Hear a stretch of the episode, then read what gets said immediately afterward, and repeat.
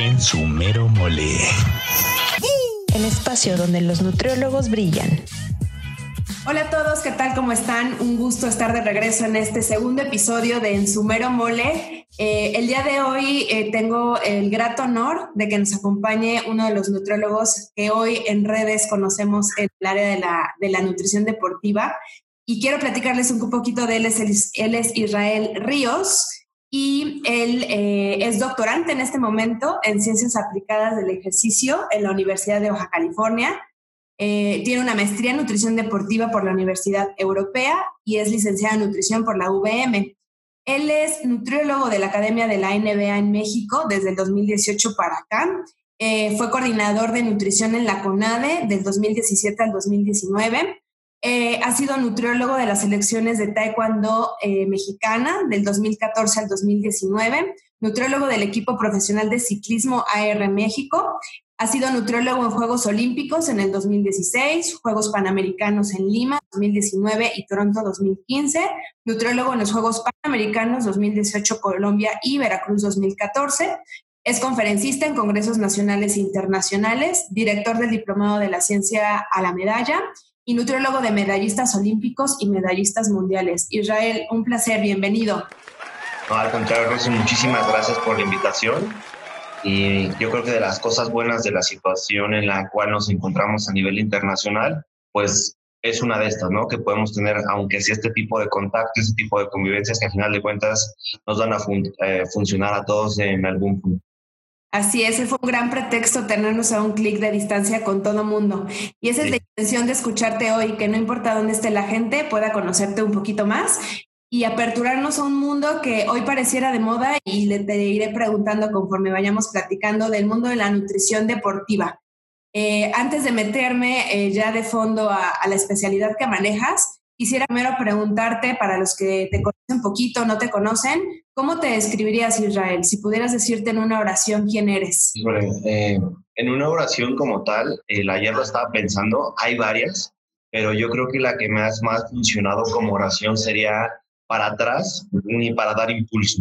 Entonces, eh, a final de cuentas, yo creo que todos nos topamos con paredes, todos nos topamos con buenas vibras, malas vibras, este, en ocasiones puertas cerradas, en ocasiones tienes que generar tú la puerta, pero bueno, esta parte de estar eh, de cierto modo, eh, decir, bueno, pues no se pudo, me voy para atrás, no, o sea, es, si no hay puerta, la, yo la genero, genero la necesidad y, voy para adelante.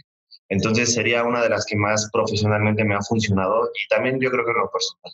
Creo que aplica para todo y en el mundo de la nutrición mucho, ¿no? Eh, uno de los este, que tenemos de repente eh, o nos tienen de la nutrición es, pues el nutriólogo eh, va a poner su consultorio y va a esperar a que lleguen los pacientes, ¿no? A bajar de peso. ¿Y qué, qué, qué, qué tanto hay más allá de esto? Y tiene que ver también con qué puertas ha abierto el nutriólogo para que los demás se den cuenta que hay un mundo, ¿no? De la nutrición. Y, sobre todo, hace rato, unas, unas horas, platicaba con un profesor mío, maestro mío de la maestría, que él se dedica a la publicidad y la mercadotecnia. Mm. Y nos dio esta área de, de, publicidad y mercadotecnia para el profesional de la salud. Entonces, pues platicábamos esto, ¿no? Sobre cuestión de influencers, qué ha pasado con nosotros como nutriólogo, pero por ejemplo, la, el, yo no conozco ninguna universidad que tenga en la, licenciatura publicidad y mercadotecnia para el nutriólogo. Y es algo sumamente importante porque a veces veo que nos queremos queremos respaldarnos con la bandera de la evidencia científica, ¿no? Así es. Y es un error básico en la publicidad. O sea, tú no tienes que vender, este, hago este, estudios de de citometría ósea o te puedo dar el perfil hormonal de quién sabe qué. La publicidad siempre te dice tienes que generar el beneficio y nosotros pues somos de, en la cuestión de redes sociales, en cuestión de flyers, poner todo lo que hacemos, ¿no? Y la gente no recibe la información que nosotros queremos pero no es, no es problema de la gente y también, también a lo mejor por formación no fue nuestro problema, es que no sabemos vendernos. Y hay otras personas que se están vendiendo exageradamente bien y lo que veo ahorita en redes sociales es que las atacamos, ¿no? Nutriólogos nos queremos respaldar con, yo tengo cuatro años de licenciatura y uno de, o sea, bueno, tengo una licenciatura, ¿no? Nos queremos respaldar con eso y yo creo que el mundo es tan competitivo que una licenciatura no te respalda nada, bueno, ni una maestría te respalda nada y ni un doctorado te respalda nada. Sí, digamos que no es suficiente. No es suficiente, no es suficiente, es un conjunto de cosas igual platicando, creo que es algo muy importante. En ocasiones es, ¿qué, qué es lo que tú quieres como nutriólogo? ¿Quieres ser millonario? No puedes ser millonario dando consultas porque tienes un número límite de consultas, ¿no? Por más que quieras hacerla de calidad, pues una consulta de calidad posiblemente te tardarás hora y media, dos horas, etcétera. ¿Cuántas consultas vas a tener al día? Seis, si lo multiplicas por los 30 días, si quieres. No da, no da. no da para ganar millones. Entonces, hay otras áreas de la nutrición, no especialmente la, la deportiva, hay otras áreas pues que te van a generar ingresos posiblemente sin tú estar. Y como tú bien lo dijiste ahorita, pues egresamos y pensamos que voy a poner mi consultorio, mi manzana en la mesa y ahora le puse a dar consultas. Entonces todo depende mucho. La manzana es para cuando nos da hambre, porque esa asociación de la manzana está interesante, ¿no? sí, sí. Pero sí, este, en, general yo creo que es el objetivo que, que se tenga eh, personal, pero bueno, yo creo que la mayor satisfacción de, del nutriólogo sería hacer un cambio positivo en la vida de alguien y en este caso en la parte dietética y yo creo que lo demás pues se va se va dando no dependiendo también en esta parte que era la parte de bueno si no si no quiero tener más ingresos tengo que buscar por otros lados y cada quien tendrá sus niveles de ética y moral para saber qué puede hacer con el conocimiento que tiene. Claro, qué importante es este tema de, la ética, ¿no? Con tanto conocimiento enfocado a la salud de la persona, eh, tenemos mucho compromiso. Oye, Israel, ahorita que decías de ayudar al otro, al final de cuentas en el deporte también estás ayudando al otro de alguna, de alguna manera a mejorar su rendimiento físico, a ganar una medalla, que yo siempre pienso en deporte, digo, a ver, el deportista lo que quiere es ganar, Tú lo que tienes que hacer entre lo que le das de comer, le recomiendas, le mides, le pones, le quitas, ¿no? Es otro rollo. Pero al final de cuentas, el objetivo con ellos, me parece, es el que ganen, ¿no? Que claro. su rendimiento para ganar algo. Un maquiavélico. El deporte de alto rendimiento se cuenta por medallas y medallas de oro. Claro. El, tablero eh, olímpico es quien tiene más medallas de oro olímpicas. Así te dicen si eres un país potencia o no eres un país potencia. Y el promedio del mexicano es de seis medallas a cinco medallas entonces no somos potencia, ¿no? A países que tienen más de 100 medallas por Juegos Olímpicos, ¿no? Entonces, este, pues ahí se ve también se relaciona que somos un país de tercer mundo y este pues involucra que no está invertido mucho la cuestión de ciencia y de toda la historia, ¿no? Que en, en, la cuestión de la antropología del deporte, ningún presidente que se relaciona con el Estado, que depende del gobierno, de la población, le ha interesado que México sea un país potencia en el deporte tomando en cuenta que independientemente no solo de salud, sino el poder, el, el deporte te da estatus, ¿no? Y por ejemplo, las peleas más fuertes que continúan, pero bueno, de las más marcadas fue posterior a la Segunda Guerra Mundial, cuando viene esta cuestión de la Guerra Fría, la, la, pelea de entre eh, la URSS, la Unión Soviética en ese momento, y Estados Unidos, o sea, ellos tenían tres objetivos, ¿no? Los dos tenían tres objetivos, pero precisamente Stalin los marcó. Uno, quiero la batalla de la luna. Dos, quiero una bomba atómica como la que están haciendo esos, bueno, los gringos que ya tenían. Tres, quiero a los mejores deportistas. Entonces hicieron casi 38 centros de alto rendimiento en toda la URSS y se dieron cuenta que para tener un deportista elite tenías que tener población saludable.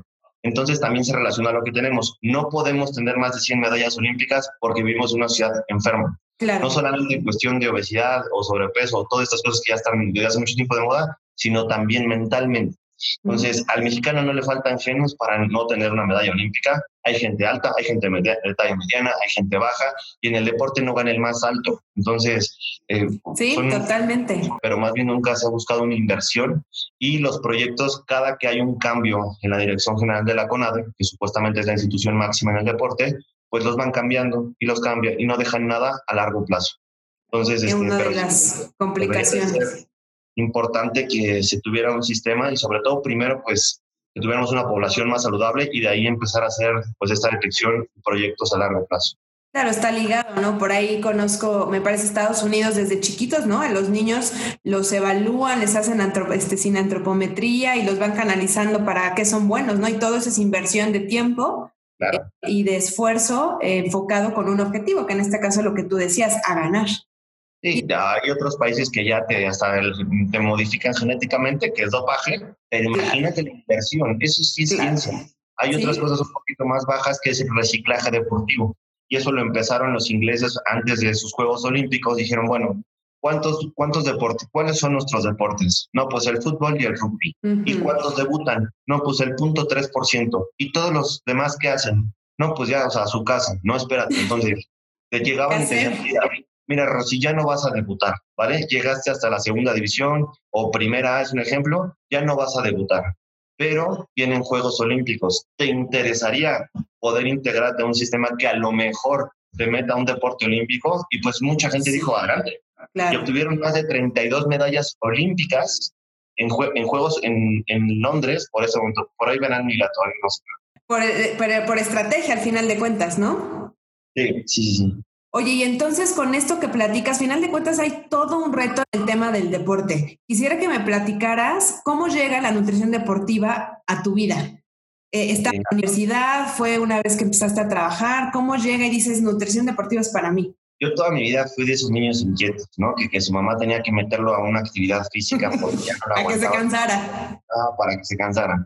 Entonces desde ahí empezó mi vida deportiva, practiqué muchos deportes y de ahí, eh, cuando entré a la preparatoria, pues como buen puberto, empecé a querer decir, bueno, yo estoy más delgado que otro, etcétera. ¿Cómo le hago? ¿Cómo le hago, no? ¿Cómo, cómo, cómo, cómo Entonces, pues ahí voy directamente al gimnasio, ¿no? Obviamente te encuentras con un instructor.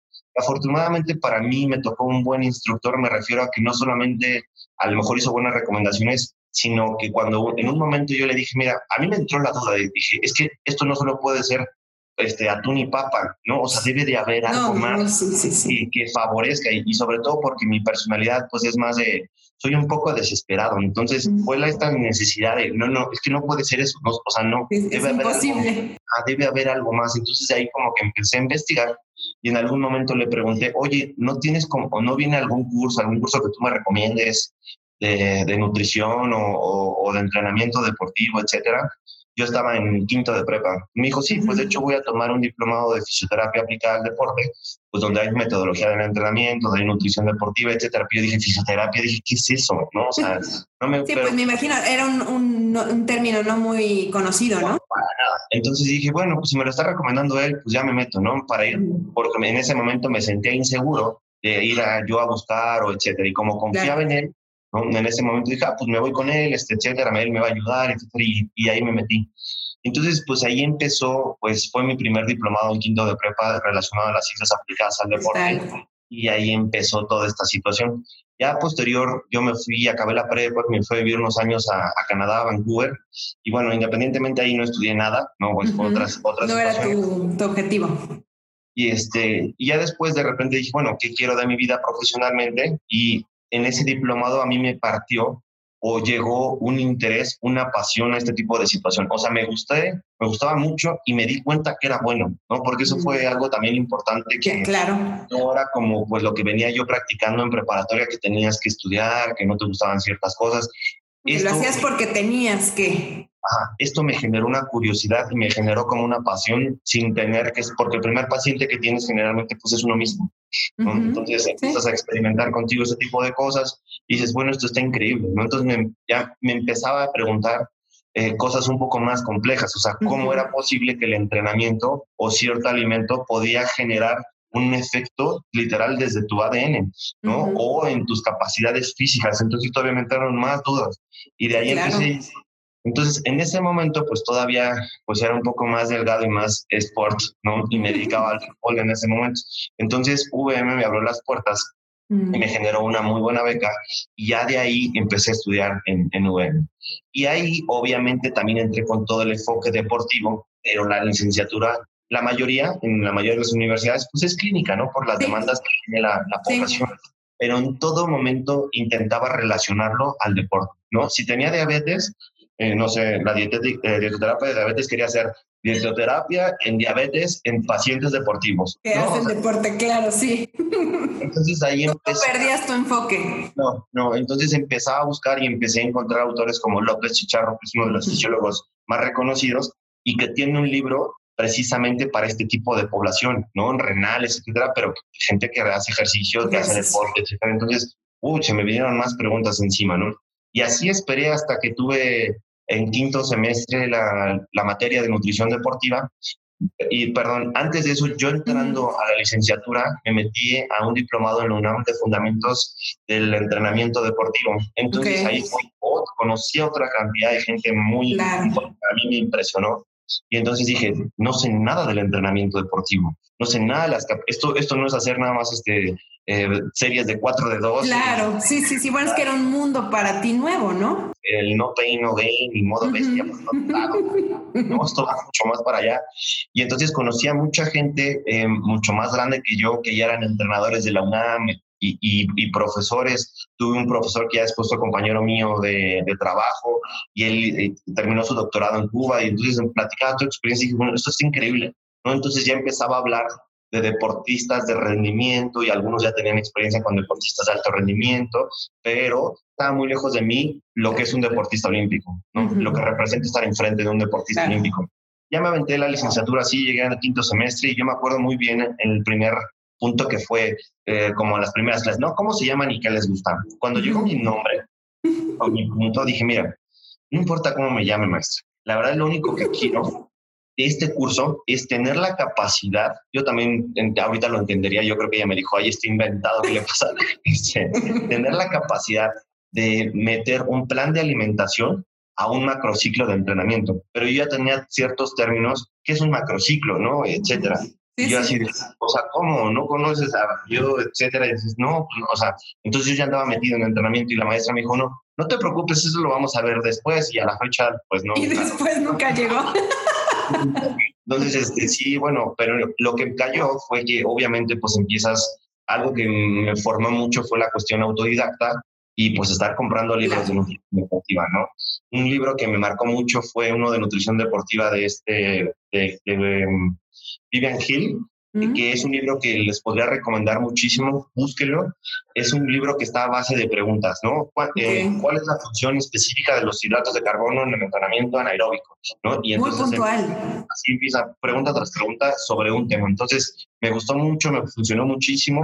No es tan básico como se cree, porque al final de cuentas, pues tú se abre una puerta Pero bueno, de ahí empezó. Después, eh, acabé la licenciatura y esto fue un proceso importante porque la, mi universidad forzosamente me quería orientar al servicio social en el sector salud, porque les dan plazas, ¿no? Entonces, si no... Secretaría de Salud. Si no cubre las plazas, a ellos lo sancionan, etcétera. Y yo dice, bueno, ¿y por qué no está con nadie? ¿No? No, pues es que no tenemos, pero ¿por qué no la tienen? ¿No? O sea, si hay otras universidades que lo hacen en CONADE, ¿por qué yo no lo puedo hacer en CONADE? No es que tiene que ser en el sector salud.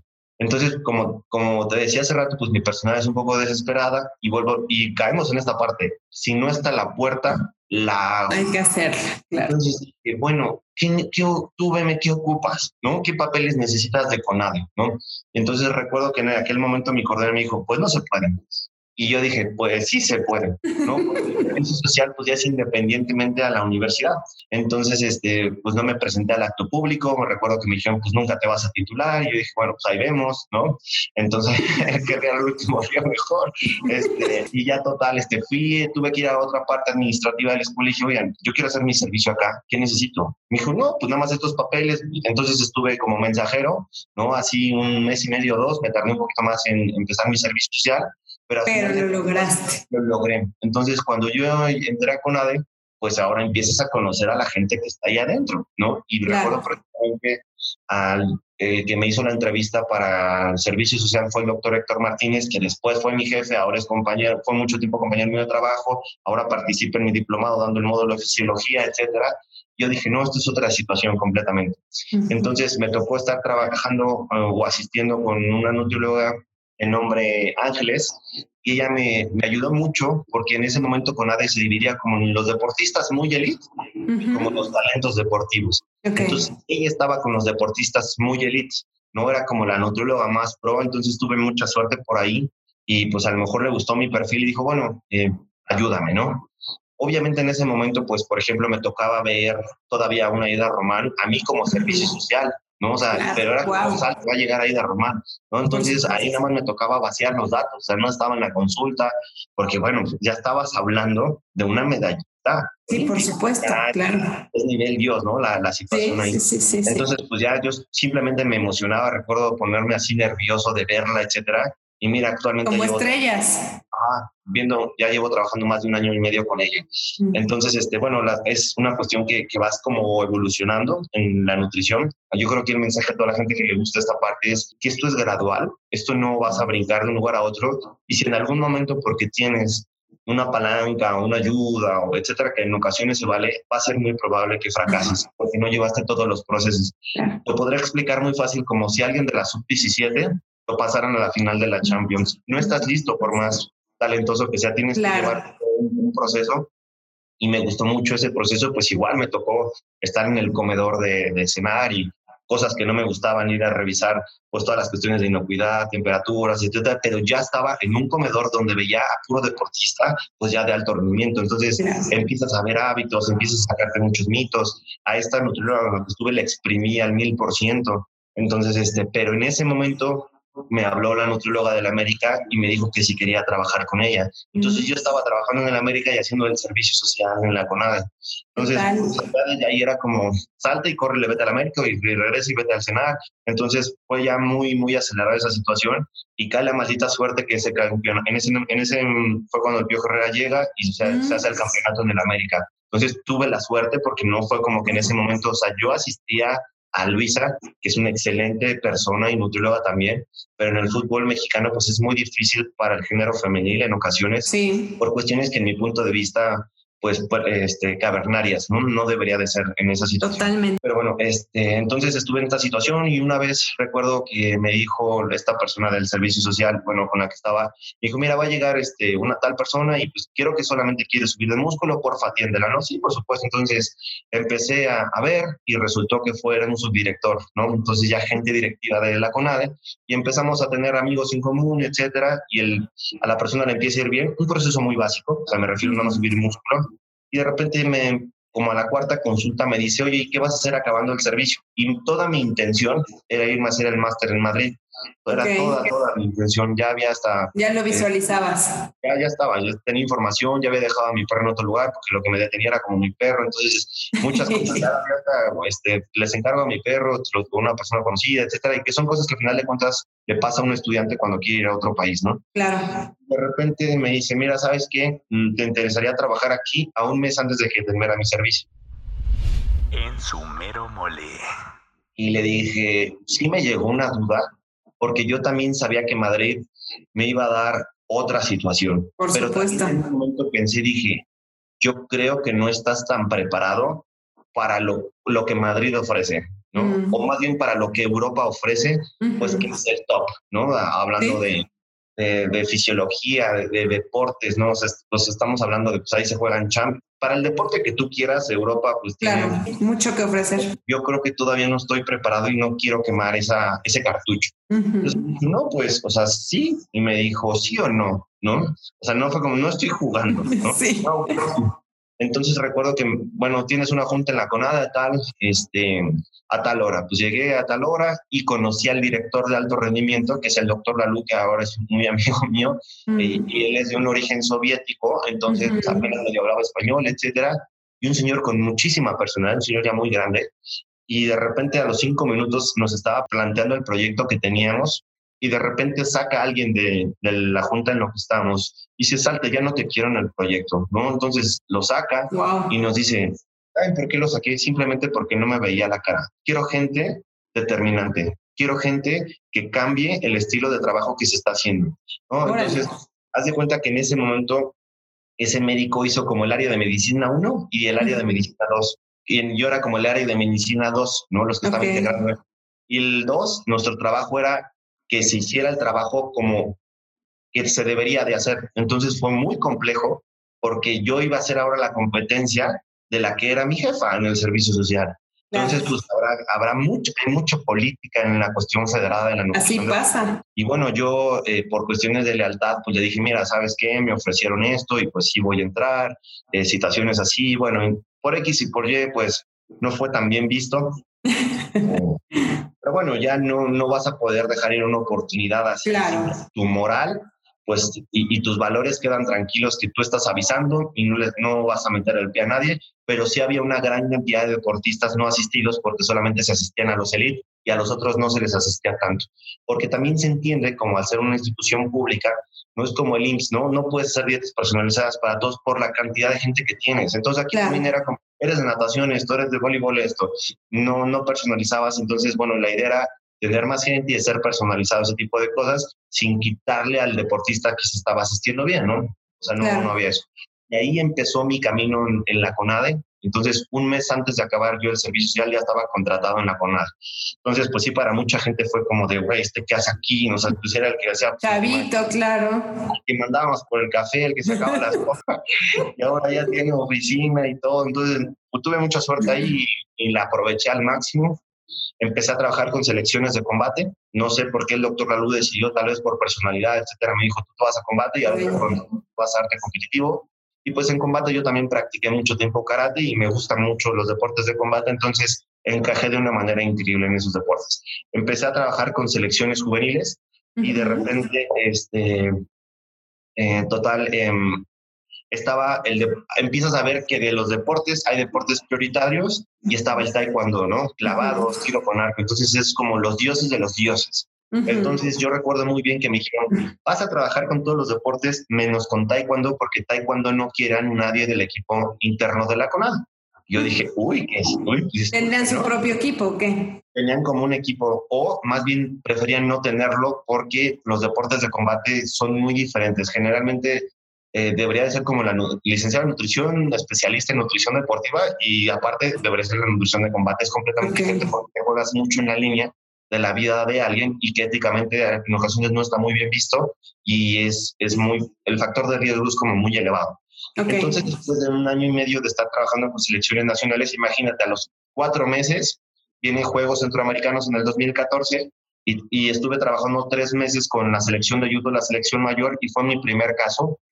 Un chico muy talentoso de judo que se llama Nabor Castillo, pero pues tenía 11 kilos arriba de su peso competitivo. Entonces fue mi primer golpe real donde toda mi teoría puede se fue a la basura y ahora busca ver un descenso de peso de alguien 10 kilos, lo vas a encontrar. Súper reto. Aprendí muchísimo más bien de lo que él ya hacía y fui como perfeccionando gradualmente a base de ciencia y a lo que podía comprobar y no comprobar esa situación.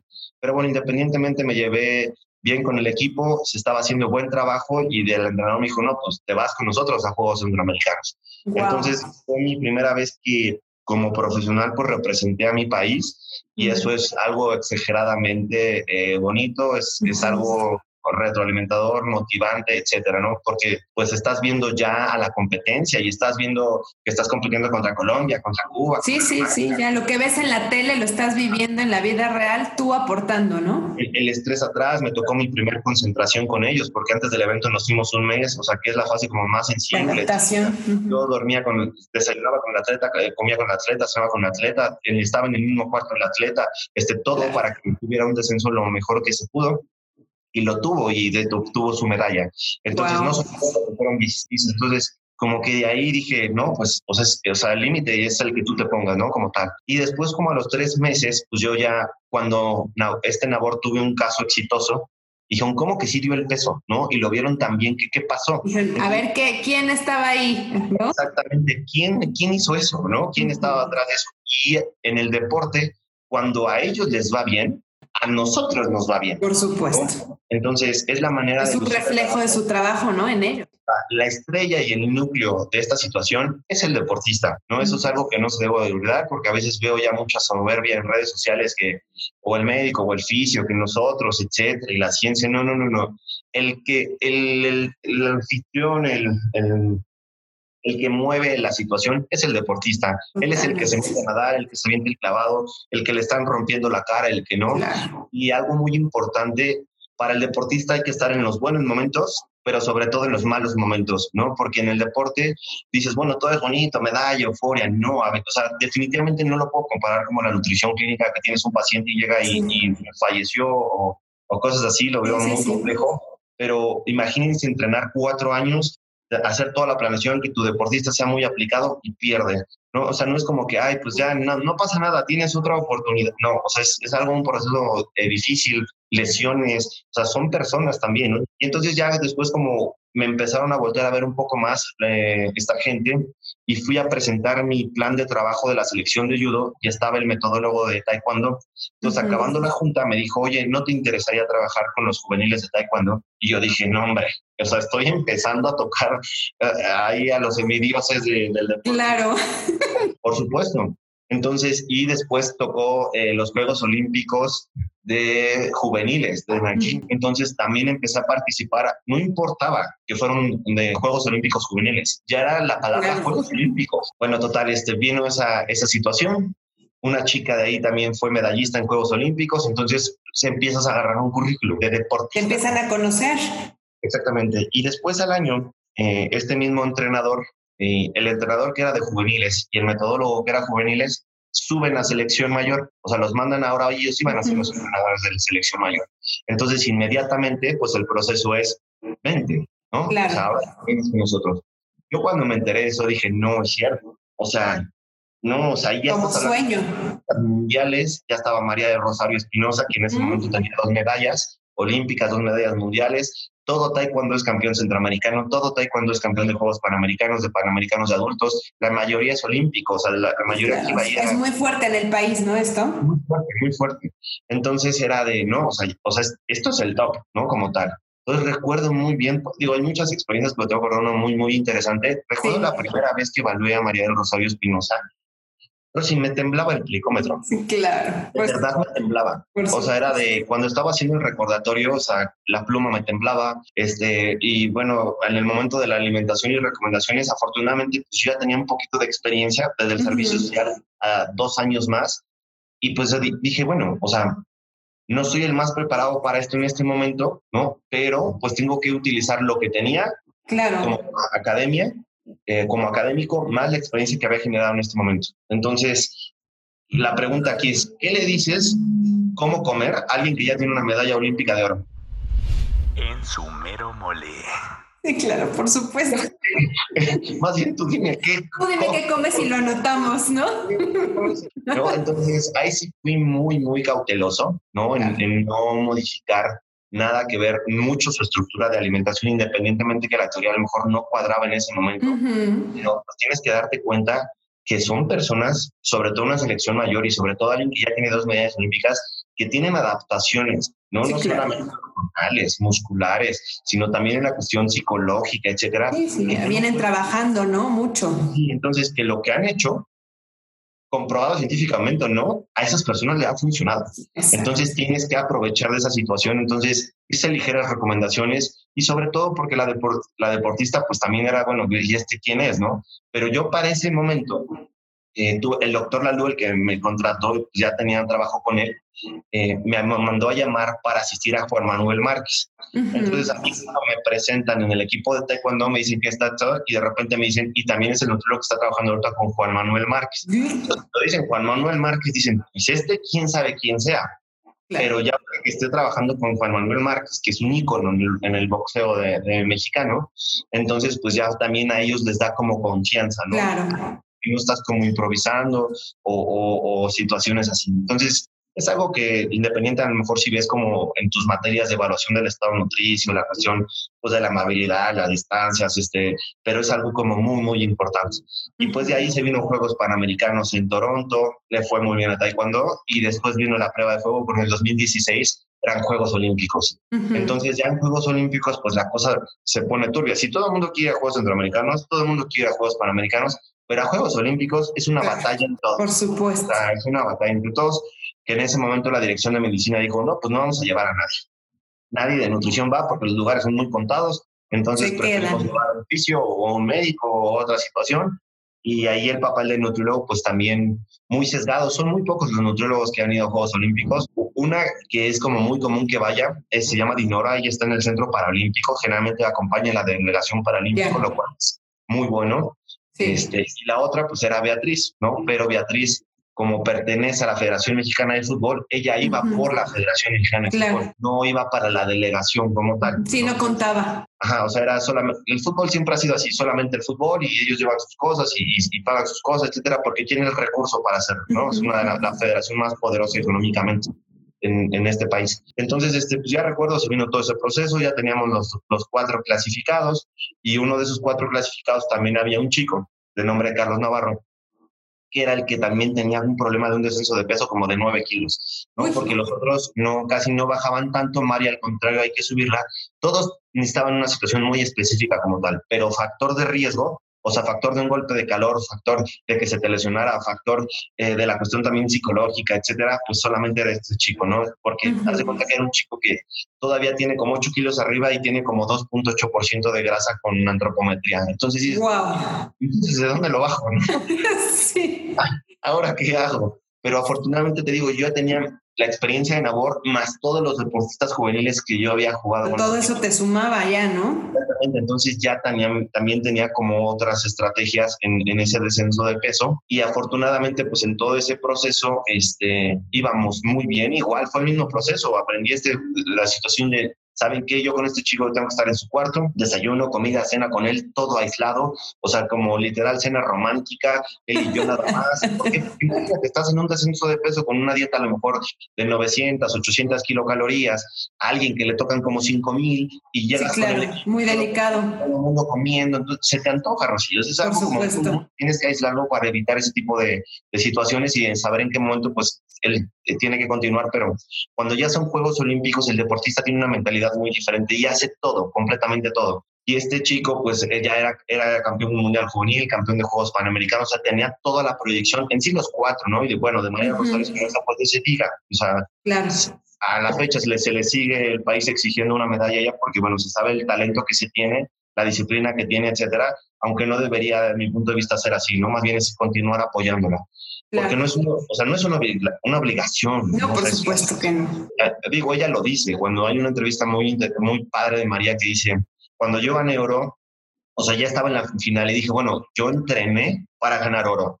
Entonces, hay deportistas que entrenan solamente para clasificar, hay otros que uh -huh. sueñan pues, nada más ir a juegos, que no estoy diciendo que sea ni bien ni mal, pero, o sea, cuando... Pero ella aspiró el, a todo. Cuando el objetivo de alguien es, yo hice todo para ganar oro, pues ahí está esa, esa situación. Pero bueno, independientemente de eso, estábamos en Cancún en una concentración, toda la selección de TAE, y el director de la CONADE en ese momento llega a la concentración y pues ya sabes, el acto político, etcétera, y le pregunta a Carlos Navarro, pues, qué le faltaba, cómo iba, y dice, pues mira, a mí lo que más me cuesta es el descenso de peso, ¿no? Y mi nutriólogo hasta el momento no está confirmado, ¿no? Uh -huh. pues en ese momento el licenciado Castillo dijo, ¿cómo de que no? ¿no? De repente me llaman al otro día, estaba yo comiendo y me dicen, este, bueno, este, sí, este, buenas noches, estaba cenando y me uh -huh. dice, habla el licenciado Castillo, ¿no? Yo dije, santo Dios, mira, este, quiero que te comuniques con tal, etcétera, bla, bla, bla, dile que etcétera, bla, bla, bla, en menos de 12 horas yo ya tenía mi boleto arriba, ¿no? Wow, Entonces, tenías que estar al lado de tu deportista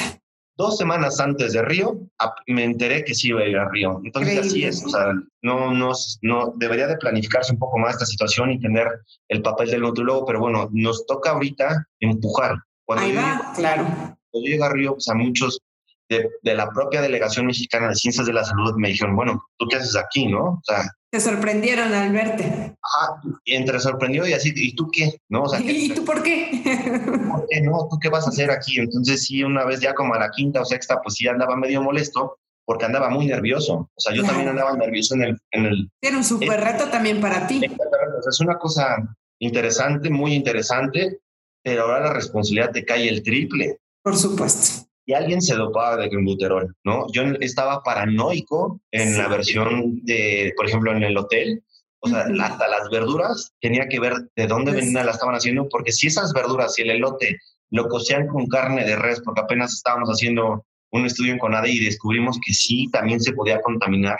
Entonces dije, no, sí. hacía que limpiaran toda la plancha, se habían cocinado res como para meter pollo, pescado, imagínate así nivel de... La contaminación cruzada, ¿no? Pero imagínate en ese nivel que ahora, oye, tú estás de nutriólogo, amigo, y se te, se te contaminaron cuatro, dos semanas sí, antes. No, no, no, no, no. no o sea, sí, de, ya, desde México hubieras dicho, yo no supe, a mí no me llevaron, pero ya estando ahí, tenías sí. la cara, ¿no? Toda la responsabilidad. O que el chico no diera en peso en Juegos Olímpicos, es, o sea, ¿qué te trajeron? ¿No? Claro. ¿qué, qué si tú solo tienes que venir a que baje de peso. Exactamente. Entonces, este, pues ya total, este, fue una una situación de nervio, pero bueno, hay que tiene que salir el carácter y decir estoy aquí por algo y hay que resolverlo y etcétera. Entonces, este, pues ya, o sea, independientemente mm, de que de esos cuatro deportistas solo uno obtuviera la medalla de plata, dos quedaron en quinto lugar, que quiere decir que perdieron la, el último, la última pelea para medalla, se quedaron en quinto olímpico, que tú puedes decir, ay, quinto olímpico, venga, a mí me gustaría ser el quinto mejor nutriólogo de este planeta. Por supuesto. Sí, sí, poniéndolo en perspectiva es un gran logro. Es un gran logro. Entonces, Carlos pierde con el coreano la medalla y pues obviamente es lo mismo, ¿no? O sea, el chico no trabajó para no tener una, obtener una medalla pero entienda cuál fue tu alcance y cuál no fue tu alcance. Por ejemplo, él en ningún momento dejó comer, se hidrató de todos modos, a, la perfección. O sea, después, en el momento del pesaje, yo ya había ido al comedor, había agarrado qué alimentos, las proporciones, todo. O sea, para que ellos simplemente hicieran lo que tenían que hacer. Todo su comida ya estaba planificado, etcétera, etcétera. Entonces, eso es, eso es parte de nuestro trabajo, que esté con el alimento, o sea, estar preguntando, oye, ¿a qué temperatura? Así estaba de paranoico, ¿no? La situación. Sí. no, no, no se me puede enfermar uno. O sea, no sí, por supuesto o no puede estar en combate y que vean que no está alzando la pierna porque no se recuperó después del pesaje, porque al que van a voltear a saber a mí, o sea, entonces ¿a qué veniste?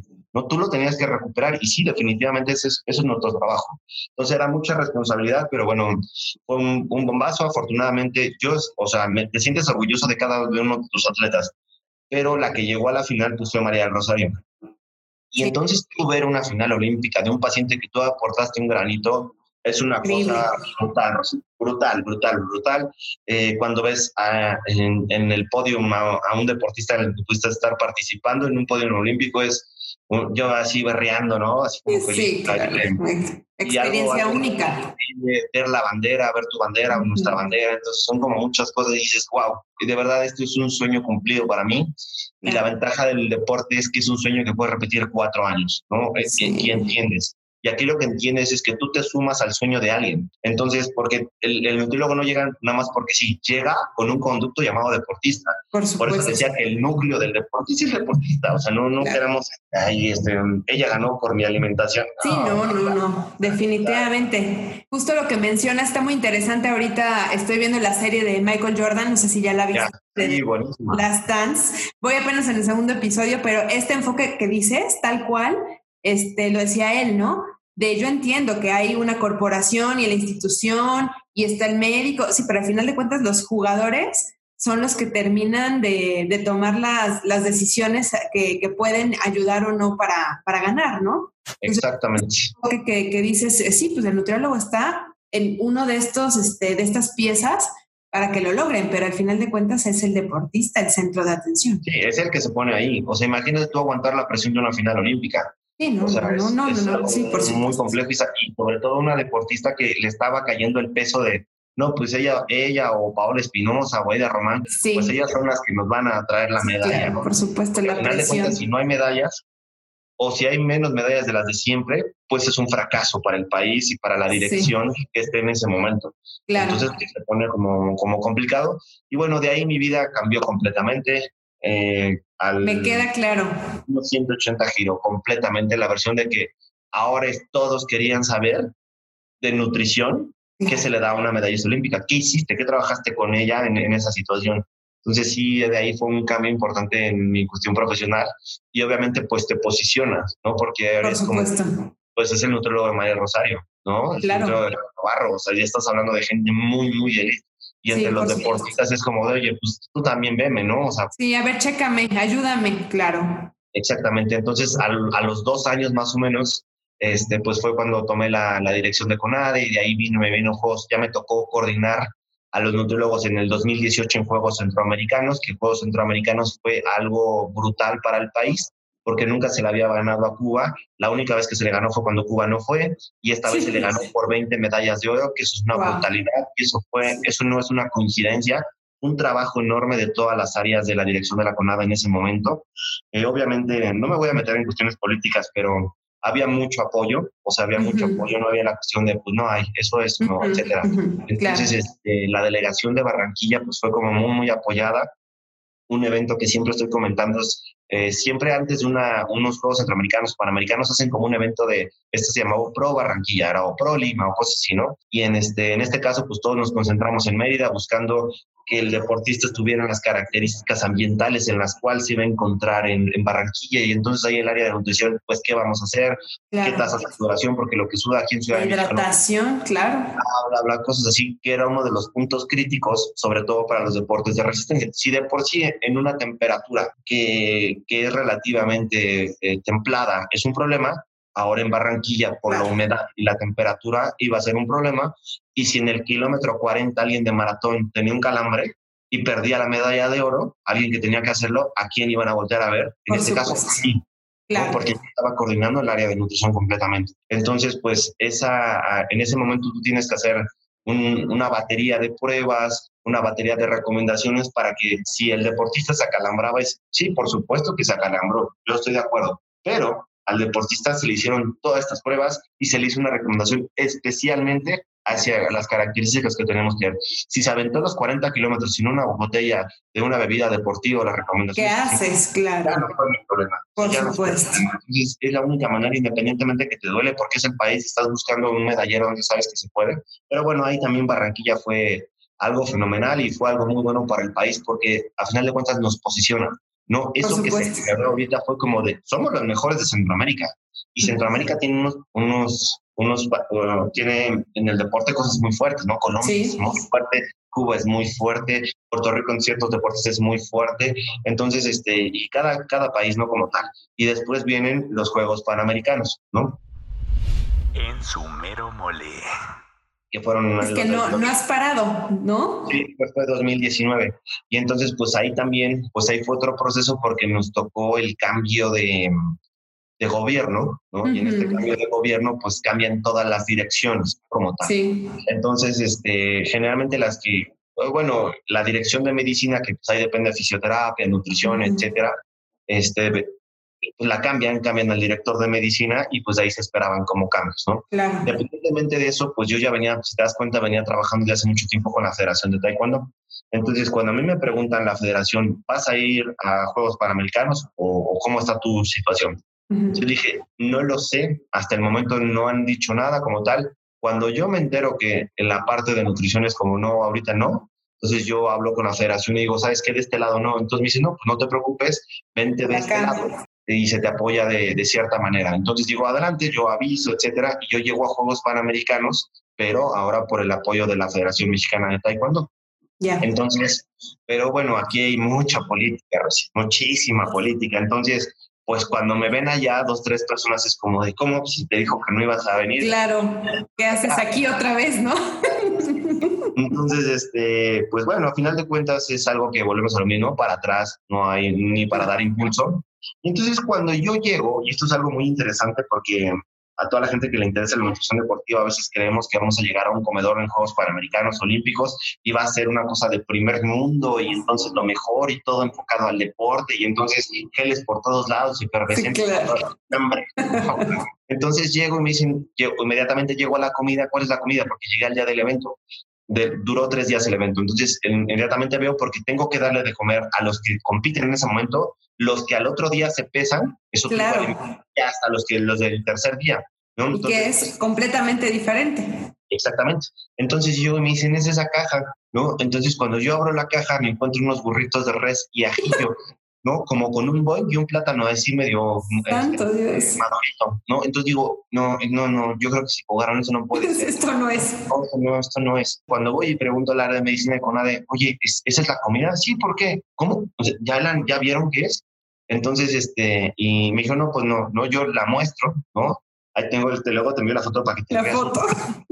Y, este, y digo, es que este alimento no va para el día de hoy, ¿no? O sea, es imposible que a mí se me ocurra en un proceso de 40 minutos de descanso, entre comidas, darle un, un alimento que va a durar 5 horas o más por el estrés competitivo. Porque por supuesto. Entonces, agarré la caja y la puse al ladito de la basura, ¿no? Entonces, eh, pues como sabrás, también no a mucha gente le pareció esa situación porque es como, ¿cómo? Entonces, cuando yo lo platico con el presidente de federación, digo, ¿sabe qué? La comida es muy mala, entonces, pues tenemos que resolverlo. Él me dice, ¿sabes qué? Pues adelante, sal a comprar ahí a Lima donde encuentres las cosas y ya después tenemos que resolver. Wow. Entonces, como señora de mercado por todos lados. Buscando.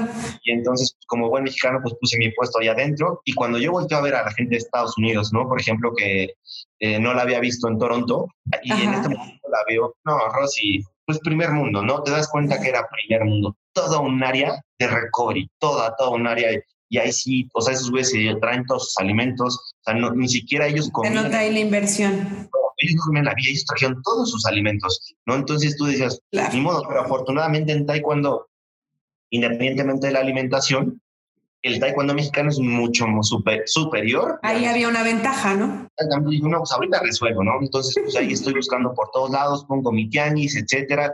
Y bueno, afortunadamente se, resolvió la, la, situación a la manera más apresurada que no debería de ser, ¿no? Me recuerdo muy bien que en ese momento eh, llegó la directora general, actualmente directora general, y pues se le comentó, ¿no? Que la alimentación no era la adecuada y pues en ese momento se molestó mucho y pues obviamente la, alguien tenían que culpar, ¿no? De, sí, claro trajo los burritos, ¿no? Y pues fue la misma persona que dijo, no, no vaya nadie de nutrición, ¿no? O sea, o, solamente cierta persona, o cosas así. Entonces, sí, quien alguien me queda claro no le dio la importancia y el peso. No le dio la importancia, entonces, este, pero sí exigen las medallas, ¿no? Sí, claro. a mí yo tengo la, la, suerte de, puedo ver a toda esa selección, ¿no? Como tal, y decir, eh, sin ninguna duda, porque imagínate tú, Rosy, ellos trabajan y entrenan para competir, en un nivel tan alto que es, siempre, la mayoría de veces está en el podio. Que uno de esos deportistas te diga, oye, Ra, yo confío en ti, ¿no? Yo comí lo que tú me dijiste que comiera. Y sabes qué, me dio diarrea, me inflamé, etcétera, y competí literal inflamado con, con, con cólico, con, con la diarrea, etcétera. Que su entrenamiento y su preparación de nada sirven en un momento donde... Yo sé que por lo que comí, o sea, mejor ni hubiera comido. Y a lo mejor quién sabe pasado. ¿no? Entonces, eso yo creo que no me podría permitir continuar en esta, en esta profesión. Un, un deportista me diga, por tu culpa perdí. ¿no? Entonces, este, preferí, yo sabía que políticamente me iba a tener en problemas, pero bueno, ni modo, preferí la versión de ver con todos los con toda la claridad los ojos a mi deportista a, a decir, bueno, mejor me quedo callado, hay el que quiera que agarre el burrito y pues si se enferman me hago el que de la Virgen me habla.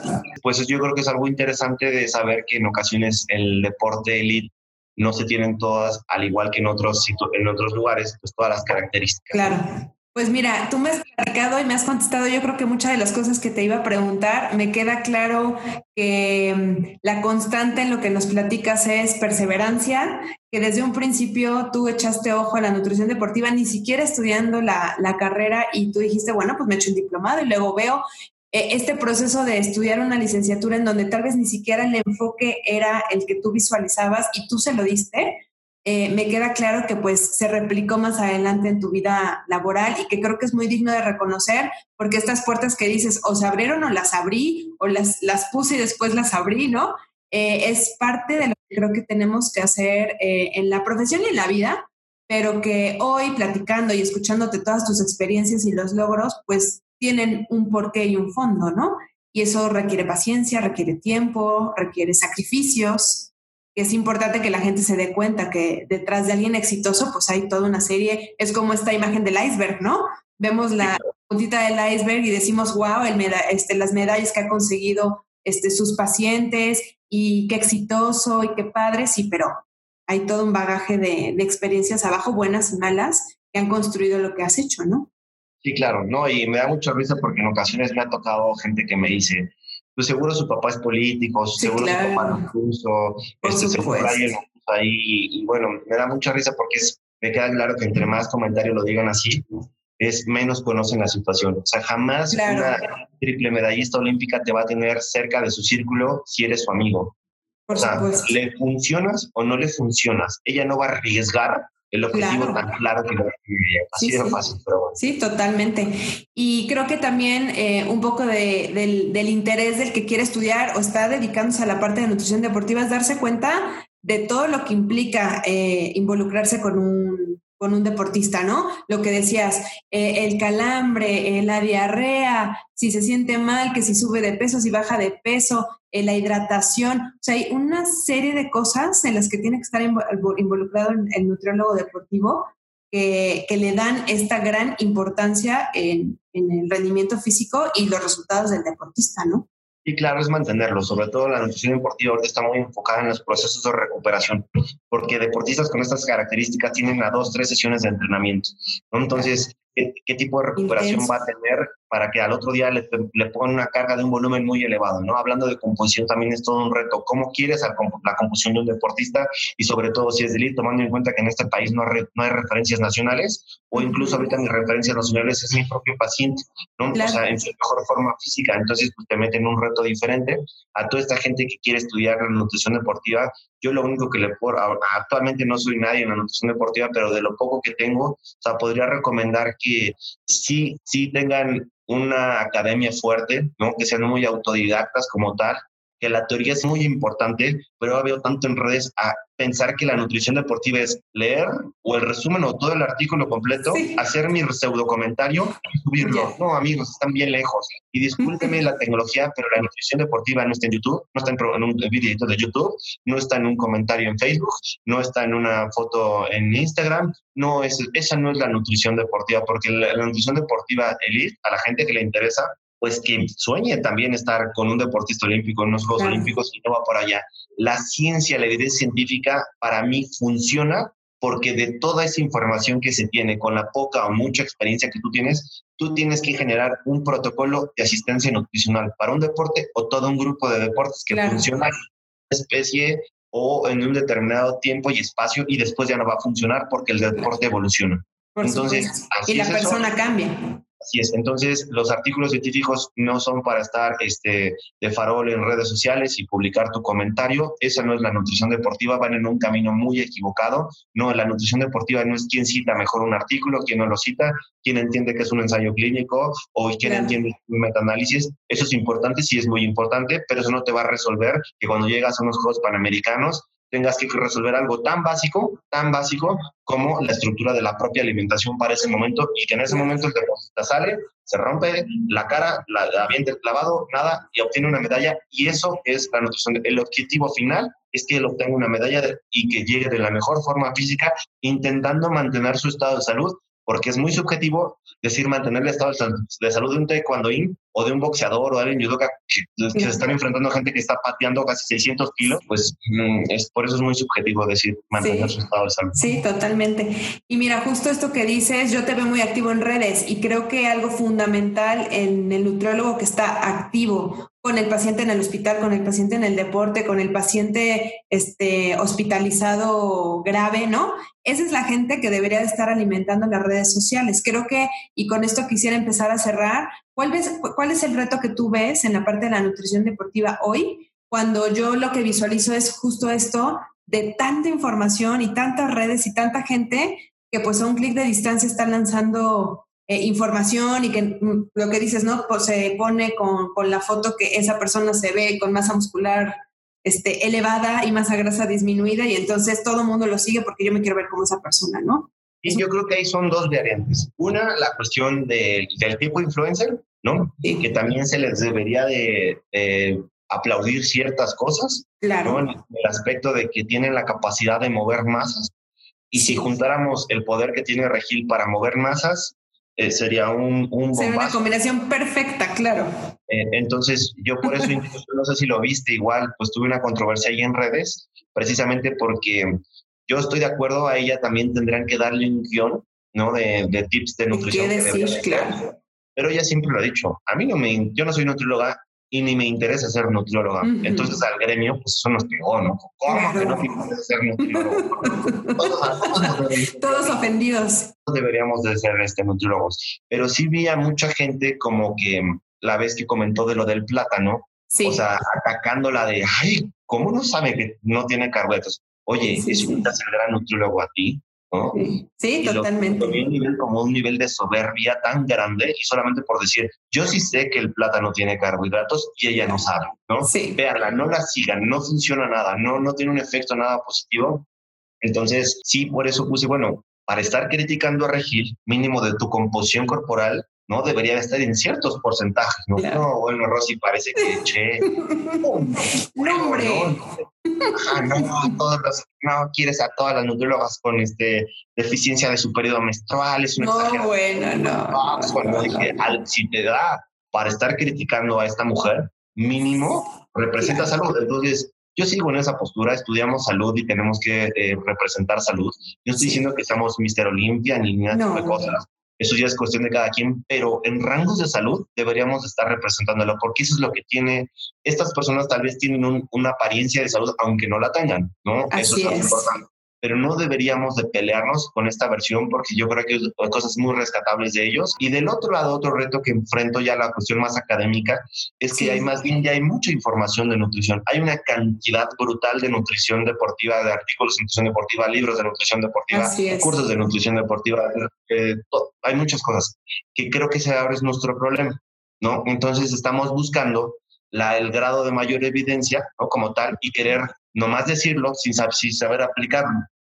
Y entonces, afortunadamente, a gente que yo admiro ah, en grandes cantidades, ¿no? No sé si viste la, la plática que pude tener con Francis. Sí, claro. Y, él dice, bueno, lo que funciona va. Entonces, que una institución de ese tamaño te diga, bueno, pues lo que funciona va, aunque lo puedas comprobar o no lo puedas comprobar, pues de modo. y después a otra persona que admiro todavía más, que es a Luis Burke, eh, por toda esta trayectoria que tiene, eh, que es un ejemplo para mí a seguir en lo profesional, o sea, estar en su país, estar en otros países, ser ahorita, bueno, ya se retiró, pero ser la asesora de, el Comité Olímpico Internacional. Sí, claro. Citado una cantidad, tiene más de 4 mil, 40 eh, mil citas, ¿no? una brutalidad, ¿no? Entonces, termina diciendo igual ese tipo de cosas, ¿no? O sea, oigan, cálmense, eh, esta situación de, o sea, sí es importante la ciencia, pero la ciencia se va generando de la práctica. O sea, ella te dice, bueno, yo como empecé a investigar la cafeína, pues ya se había investigado en el antes, pero mis atletas me decían, no, es que a mí me funciona también durante la uh Y ella decía, pues no, no hay evidencia, ¿no? Y, sus atletas decían, es que en serio me funciona. Pero yo lo siento. Ah, yo lo siento. Entonces ella bueno, pues voy a investigarlo y lo descubrió que también era importante. Entonces, así, ¿no? A no decir, no, tu comentario es empírico, no tiene razón de evidencia, no quién sabe qué, y, y así, al final de cuentas, se, se resuelve la, la, situación.